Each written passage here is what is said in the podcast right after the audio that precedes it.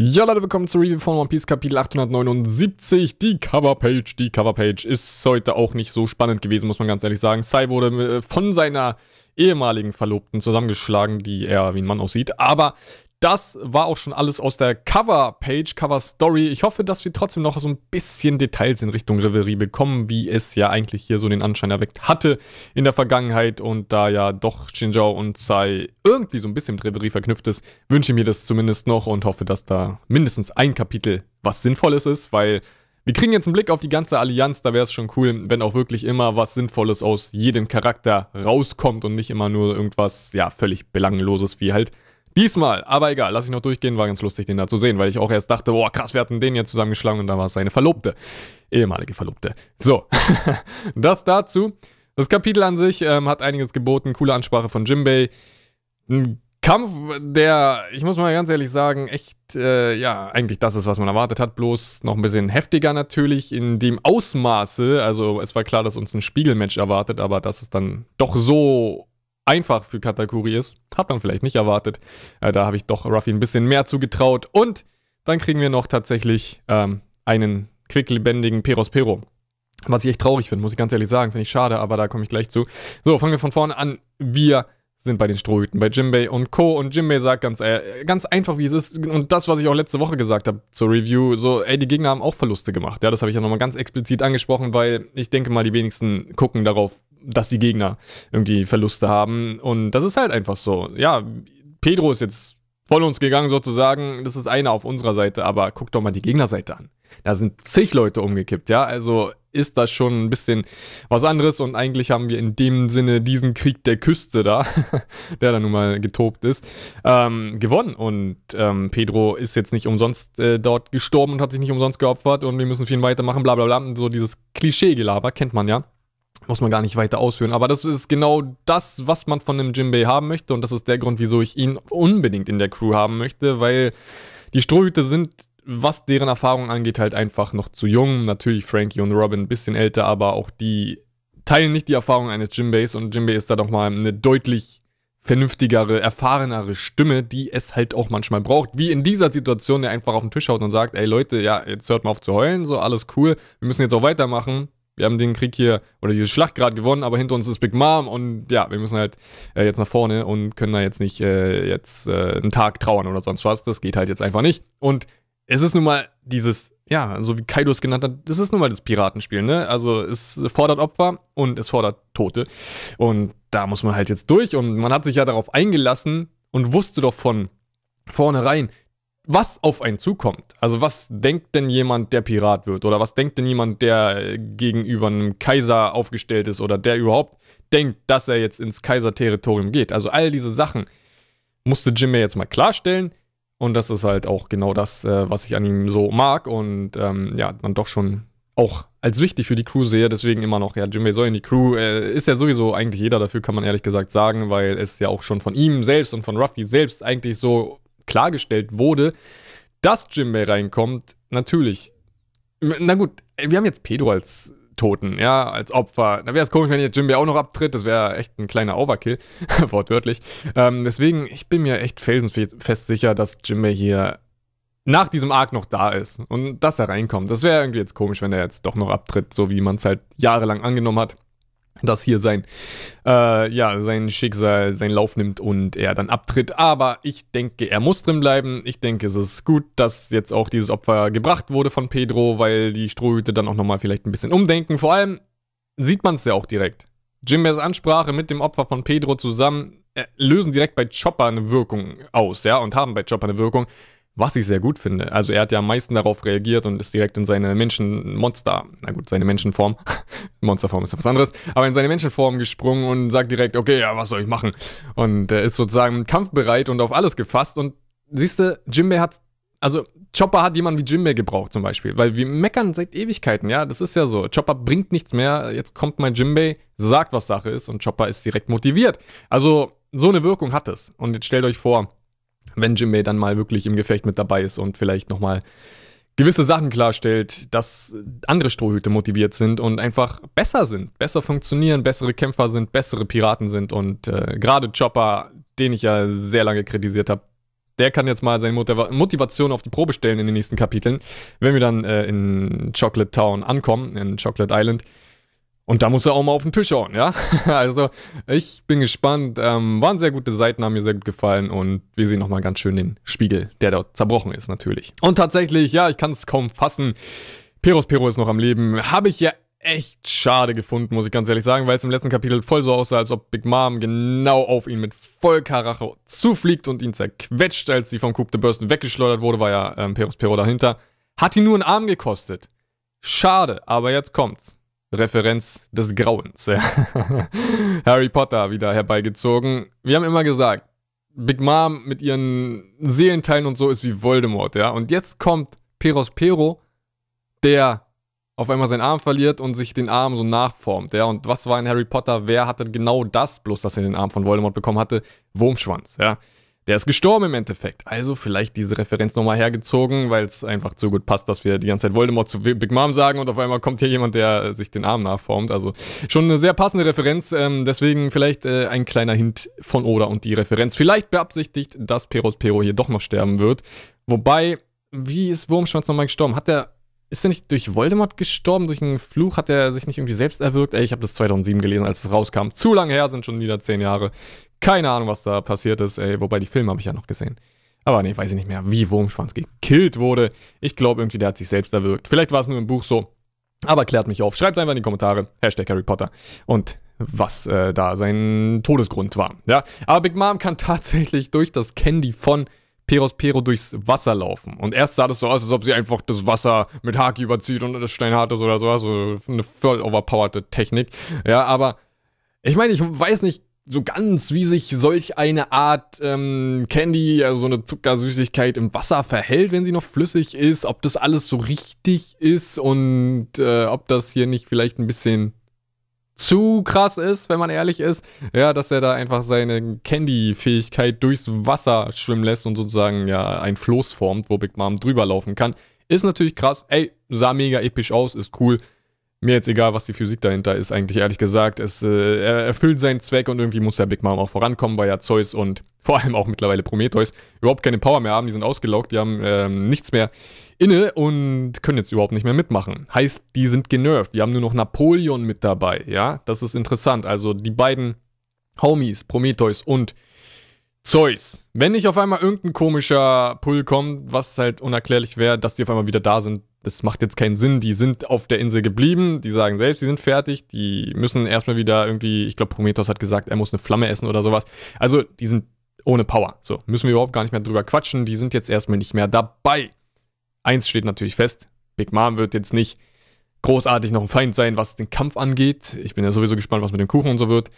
Aber die beiden Homies können wir zumindest ausschließen. Und es sieht ja schon hier nach einem sehr starken Foreshadowing aus. Äh, einmal nochmal auf diesen Tod von Peros Pero bezogen, den äh, zukünftigen. Selbst Napoleon sagt irgendwie, solche Kriminellen wie du, die ähm, haben nicht so eine gute Zukunft. Ja? Also der Hut sagt es zu Peros Pero. Und das auch nochmal als äh, Detail zu diesem Foreshadowing, welches ich gerade gedroppt habe, dass Peros Pero noch abtreten wird. Aber anderes Foreshadowing, worauf ich jetzt hinaus wollte, Kampf der Zukunft, Peros Pero versus Carrot sehe ich eigentlich als einen ziemlich interessanten Kampf. Ähm, Carrot ist eigentlich, ja, darf man nicht unterschätzen, sie hat Zorro damals ziemlich in die Mangel genommen, als äh, er unvorbereitet auf sie gestoßen ist, wenn wir äh, wenn ihr euch noch dran erinnern könnt. Und ich denke, das soll hier schon wirklich ein direktes Foreshadowing sein, gerade weil das so diese Rache, dieser Rachegedanke von äh, Carrot ist und Perot Pero natürlich auch nochmal irgendwie absolviert werden muss in Zukunft. Er muss ja nochmal irgendwie richtig besiegt werden, dass er K.O. geht, mindestens K.O. geht. Hoffentlich ein bisschen mehr. Und deswegen das hier wahrscheinlich, diese Gegenüberstellung, die beiden Gesichter nebeneinander mit absolut ernster Miene sollen wahrscheinlich in Zukunft gegeneinander kämpfen. Es wird wahrscheinlich nicht mehr in diesem Arc sein. Es sei denn, es geht ganz schnell. Dann passiert es vielleicht noch diesen Arc. Ich würde ehrlich gesagt auch eher dazu tendieren, wenn es um meine Wünsche geht, dass es noch jetzt schnell passiert, dass der einfach jetzt weg ist, dafür, was er halt Pedro angetan hat und Co. angetan hat. Wobei, okay, Pedro hat sich geopfert, aber ihr wisst schon, was ich meine. Er ist einfach eine miese Ratte hier, Piros Pero, und äh, es wäre schon gut, wenn der jetzt auch irgendwie ähm, down geht. Deswegen, ich wünsche es mir in diesem Arc, aber es kann auch noch auf später aufgeschoben werden, wenn wieder alle ein bisschen mehr bei Kräften sind. Dann kriegen wir ein bisschen Sanji und Pudding, was jetzt meiner Meinung nach in dem Kapitel ein bisschen, ja, schon fast unpassend war. Also, das hätte ich jetzt in diesem Kapitel nicht gebraucht, weil der Teil mit Big Mom und Jimbei und der, dem Rest der Crew plus dem Katakuri-Ruffy-Fight. Das, das war eigentlich für mich so erstmal genug. Dann haben wir das hier in der Mitte mit Sanji und Co., was echt einige ähm, ja, Seiten, wenn man so mag, dann doch schon echt ähm, vereinnahmt hat. Ich will nicht sagen verschwendet hat, aber wir filtern daraus ja nur, okay, Lola war damals der Minister von der Chocolate-Insel und hätte man eigentlich immer verknüpfen können. Bin ich nie drauf gekommen, ehrlich gesagt, das überhaupt zu verbinden, weil Lola nie so weit vorne bei mir im Kopf war. Aber macht natürlich schon absolut Sinn, dass ja auch hier eine größere Nummer war. Sie sollte ja auch schließlich mit Loki verheiratet werden. Also äh, spricht es ja auch nochmal dafür, dass Lola schon ein gewisses Tier war.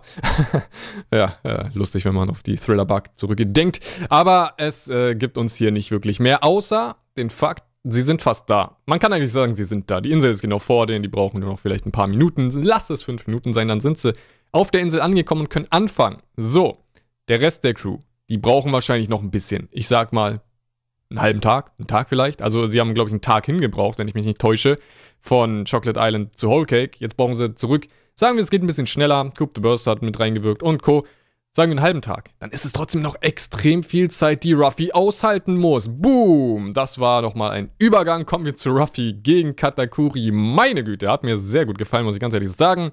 Wie hat der Arc angefangen?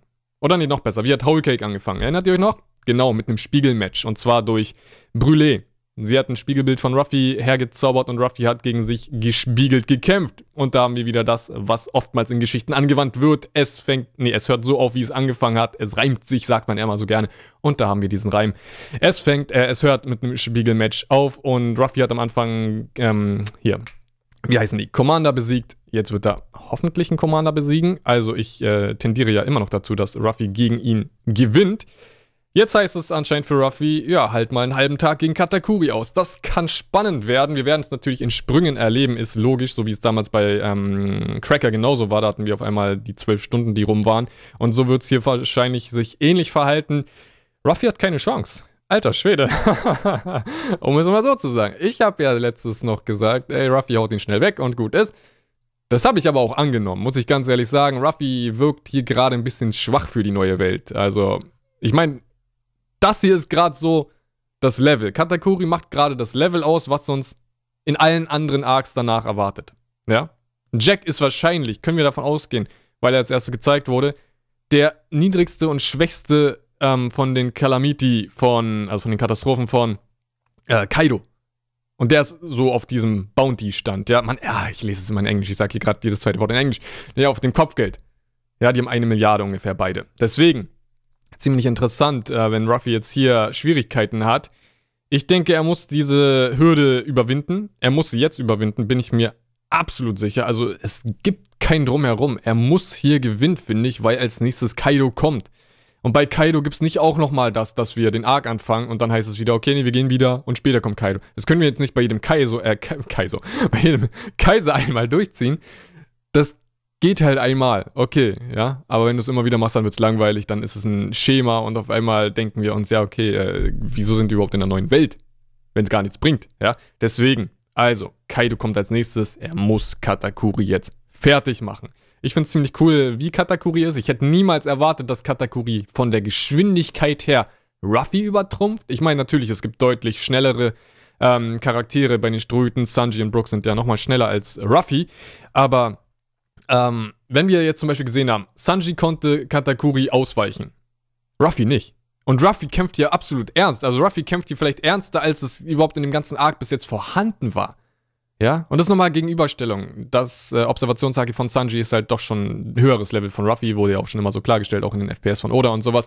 Und der kann halt gut Katakuri ausweichen und mit ihm so ein bisschen mithalten. Oder er konnte eigentlich mit ihm mithalten. Ich meine, damals dachten wir alle, Sanji kämpft gegen Katakuri, weil es immer gut aussah zwischen den beiden so. Und jetzt wird Ruffy sowas von eingestampft, wortwörtlich eingestampft, also der hat ja überhaupt keine Chance. Katakuri macht einfach immer dieselben Attacken. Jetzt frage ich mich eins. Sieht Katakuri immer gerade Ruffys Attacken und macht die einfach nach? Oder ist das sein Kampfstil? Ich habe irgendwie das Gefühl, er sieht die Attacke und dann kopiert er die, weil er Spaß hat, ja, und weil er zeigen will, ey, ich kann das auch, bloß besser. Aber eigentlich ist das gar nicht sein Kampfstil. So kommt es mir zumindest irgendwie gerade vor, dass Katakuri einfach sozusagen gerade seine Kraft ähm, messen will, dass er gerade ähm, einfach angeben möchte und zeigt, was er drauf hat und Ruffy halt wirklich mit seinen eigenen Attacken schlagen möchte. So wirkt es zumindest gerade und es ist echt interessant, was dieser Typ drauf hat. Ich will immer noch ein bisschen mehr über seine vermeintliche erwachte Form erfahren, weil da ja schon noch ein bisschen mehr reinspielt. Wobei es ja in diesem Kapitel sogar so ist, jetzt kann man ehrlich echt mal sagen, Katakuri hat sich wahrscheinlich in den letzten, in all den letzten Kapiteln treffen lassen.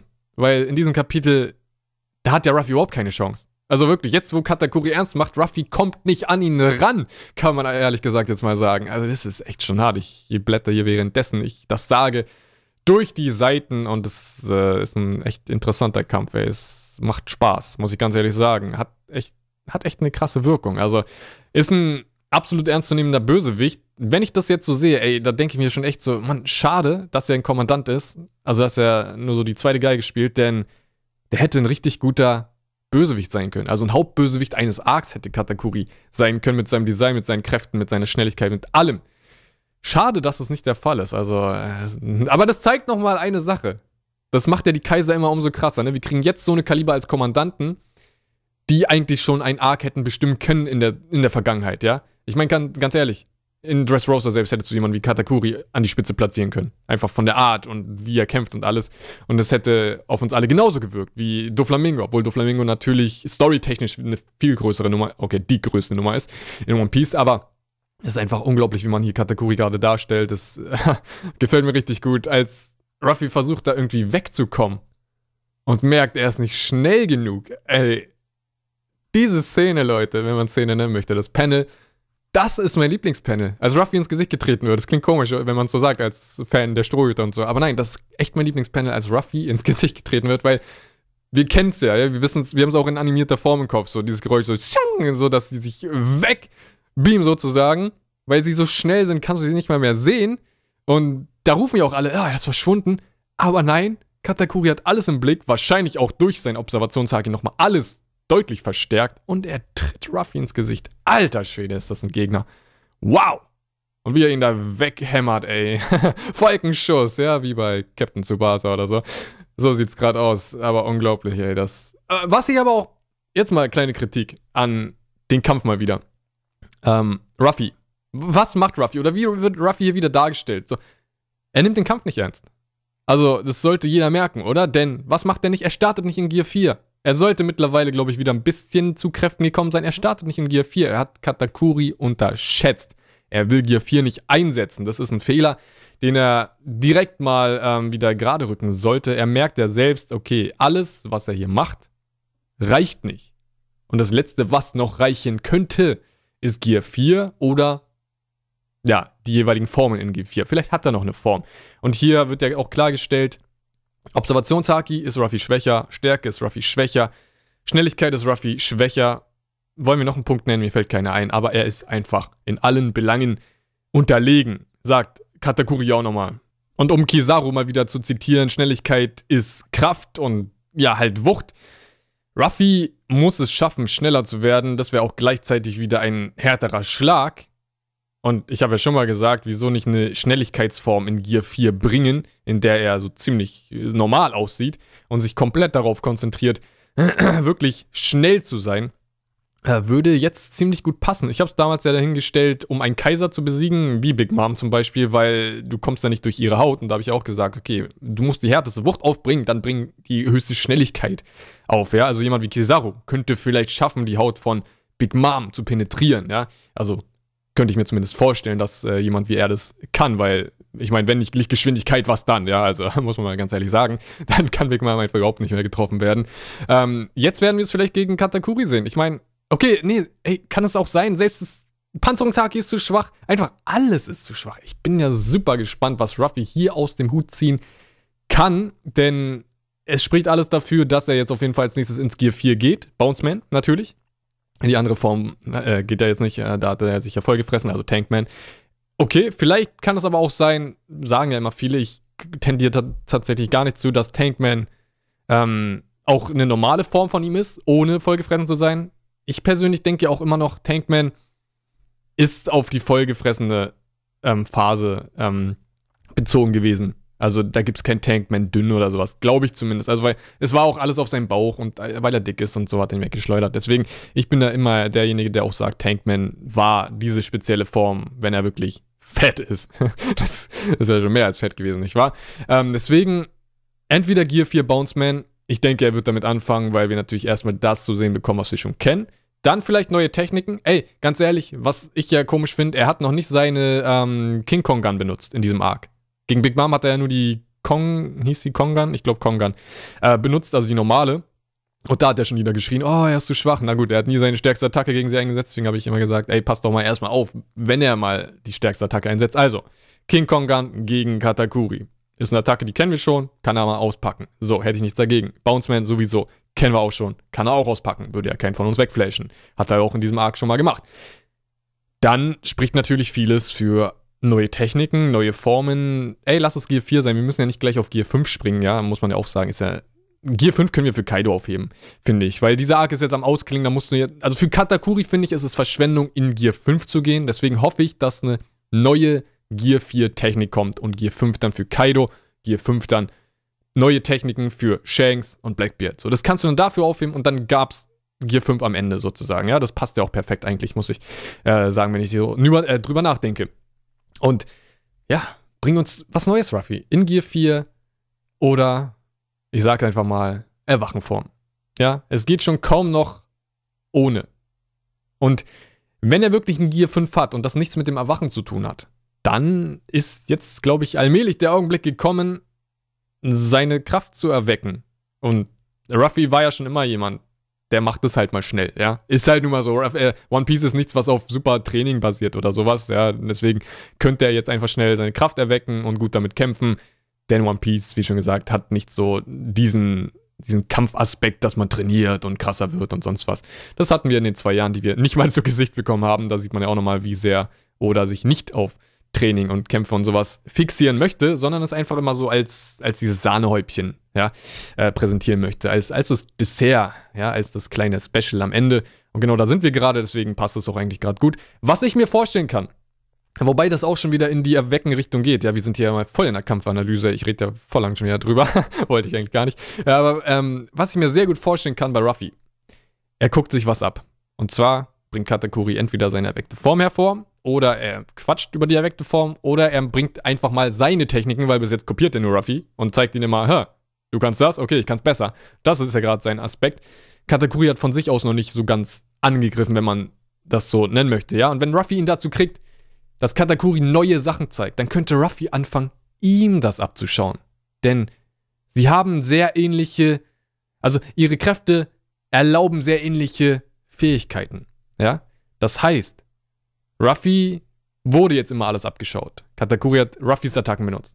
Ich finde umgekehrt ist es jetzt auch mal dran. Denn wir haben ein Spiegelmatch. Wieso soll das nur für Katakuri zählen und nicht für Ruffy? Also ihr wisst genau, worauf ich hinaus will. Ruffy wird sich Techniken, Techniken von ihm abschauen und dann auch mal zeigen. So könnte eigentlich der Kampf zu Ende gehen, oder? Dass Ruffy so gewinnt, wie gerade Katakuri dominiert. Katakuri zeigt immer, oh, kann ich auch, ich mach stärker. So soll der Kampf bitte ausgehen. Dass Ruffy am Ende mal sagt, okay, warte, du machst das, ich mach's noch stärker. Das wäre geil. Oh, stell ich mir so gut vor, ey. Ah, das möchte ich. So, ja, aber das zum Kampf. Ähm, natürlich am Ende die Elephant Gun. Absolut episch. Also, ich meine, ganz ehrlich, das ist doch mal unglaublich, oder? Ich meine, das ist auf der Thumbnail mal wieder heute. Was heißt mal wieder? Es ist das Thumbnail heute. Ruffys Elephant Gun ist immer so gigantisch. Es so absolut riesig. Und was macht Katakuri einfach? Er macht eine Vierfache. Von der Größe her, ja. Also, wow. Unglaublich. Ruffy ist am Boden. Ruffy ist gerade so in die Wand geprügelt worden wie Doflamingo damals mit der King Kong Gun. Nee, mit der Kong Gun.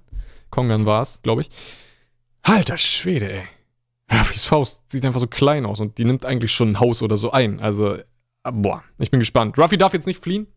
Bin ich voll dafür. Also, Ruffy, du hast dich auf den Kampf eingelassen. Jetzt ziehen durch und gewinne. Fehlt uns auch vor allem als Abschluss. Und ich sag ja auch schon die letzten Wochen, wir brauchen noch etwas, was wirklich sagt, okay, die Glocke ertönt, so bang, so wie beim Boxen, was auch immer, Runde vorbei, Arc zu Ende. So, sowas brauchen wir, weil der Arc darf nicht zu offen enden. Wir müssen noch mal so ein bisschen was zusammenfügen und das wäre einfach gut, wenn wir jetzt sagen, Kategorie wird besiegt, Ruffy kommt, Kuchen wird abgegeben. Ciao. Ja, das wäre ein Ende, was zufriedenstellend wäre, obwohl wir eigentlich noch hier trotzdem irgendwie offen rausgehen, weil ja, Big Mom und ihre Crew ist noch da. Heißt, wir kriegen irgendwann nochmal einen Big Mom Arc. Es ist ja so. Also kann man ja nicht anders nennen als den zweiten Big Mom Arc dann in Zukunft. Selbst wenn sie nur in einem Arc integriert wird, der was anderes möchte. Trotzdem wäre es dann automatisch schon wieder der Big Mom Arc, weil sie ist nun mal eine der vier Säulen, die jetzt weggerissen werden müssen. Und zwar die Kaiser. Und danach kann Ruffy erst Piratenkönig werden. Das ist das, ist das Konzept, was wir gerade verfolgen, was One Piece uns präsentiert. Deswegen kriegen wir irgendwann den Big Mom Arc. Und dann lässt man es halt nochmal so mit einem ja, großen Finale ausklingen, ja, und mit irgendwas Epischem, wie zum Beispiel den Sieg über Katakuri. Und es spricht ja auch nichts dagegen. Ja, es sei denn, Big Mom killt jetzt hier nach alle Kommandanten, weil die zu schwach waren, was einfach dämlich wäre, weil sie dann keine Kampfkraft mehr hätte auf ihrer Seite. Also denke ich nicht. Es wäre einfach gut, wenn dann Katakuri und Co. irgendwann in dem zweiten Big Mom Arc alle wieder bei Kräften sind. Und das habe ich ja schon mal gesagt. Und dann können die anderen Strohhüte sich darum äh, kümmern. Ja, so sehe ich das zumindest. Aber das soll es äh, von der Review gewesen sein. Ein cooles Kapitel. In der Mitte das mit Sanji, muss ich ganz ehrlich sagen. Hätte ich nicht gebraucht, war ein bisschen langweilig. Aber Anfang und Ende, also das meiste des Kapitels auf jeden Fall, war ziemlich, ja, ziemlich befriedigend. Also, das soll es gewesen sein. Gerne einen Daumen nach oben geben für mehr One Piece Videos, Reviews, äh, Podcasts, was auch immer ihr zu One Piece äh, wollt. Und ja, ähm, bis zum nächsten Mal. Ich habe gar nichts mehr zu sagen. Also bis zum nächsten Mal. Ciao.